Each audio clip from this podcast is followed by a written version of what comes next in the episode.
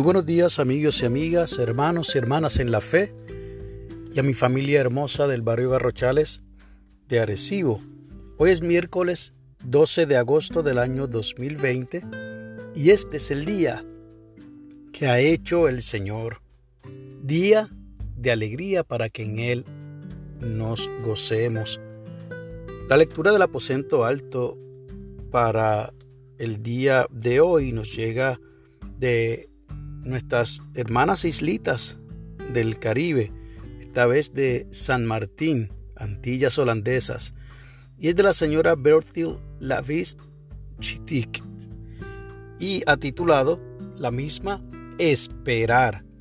Nos invita a que leamos del profeta Isaías el capítulo 40, versos del 28 al 31, y nos regala de la Reina Valera revisada el verso 31 de este capítulo 40 de Isaías.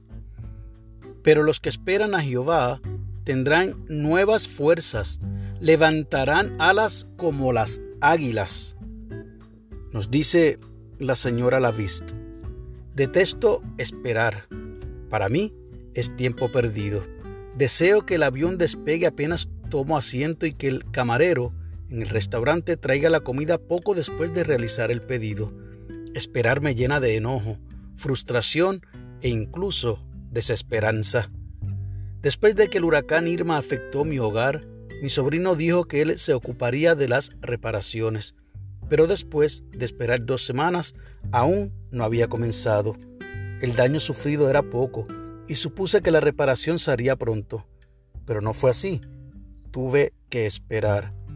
Al esperar, aprendí que mediante el profeta Isaías el Señor nos dice que esperar puede ser bueno. El profeta dice, pero los que esperan en Jehová tendrán nuevas fuerzas. Continúa diciendo la señorita Lavist.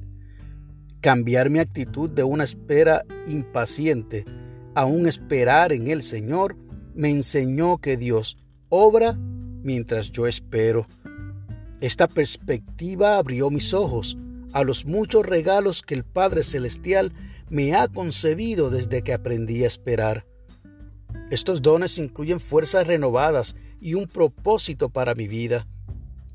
El horario de Dios es distinto al nuestro. Si durante la espera permanecemos abiertos, el Señor puede bendecirnos y moldearnos para las personas que Dios quiere que seamos.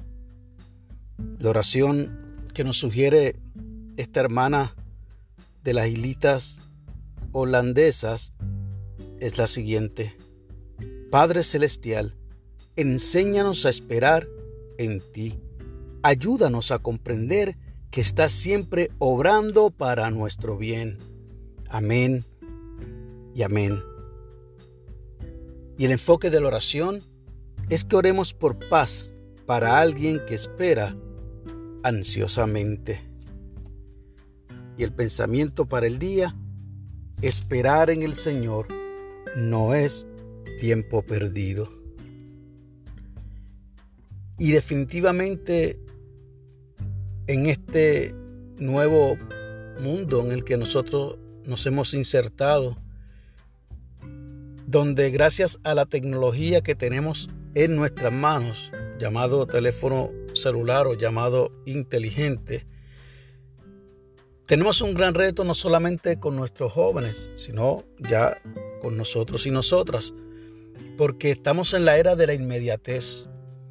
Con solo oprimir un botón en el celular y escribir unas cortas palabras, tenemos un montón de información que posiblemente nos tomaría varias horas si vamos a un lugar para hacer una pregunta tan siquiera. Y eso de alguna manera ha contribuido a que seamos un poco desesperados y desesperadas. ¿Por qué? Porque ya nos hemos acostumbrado a tenerlo todo de manera inmediata. Pero la vida no se trata de eso. En muchas ocasiones simplemente tenemos que esperar. Y lo que nos presenta el profeta Isaías es que definitivamente esperando podemos recibir bendiciones del Señor y podemos recibir nuevas fuerzas. Y eso le sucedió a esta hermana. En la experiencia del esperar, pudo descubrir grandes bendiciones del Señor y pudo de igual manera ver propósito en su vida. Así que es mi deseo que en el día de hoy, mientras esperamos, podamos todos y todas de alguna manera renovar nuestras fuerzas y levantar alas como las águilas, como dice el profeta Isaías en estos versos. Y que tengamos definitivamente la ayuda del Señor para comprender que aún en medio de la espera, Él está obrando. Que Dios te bendiga y haga resplandecer su rostro sobre ti y los tuyos.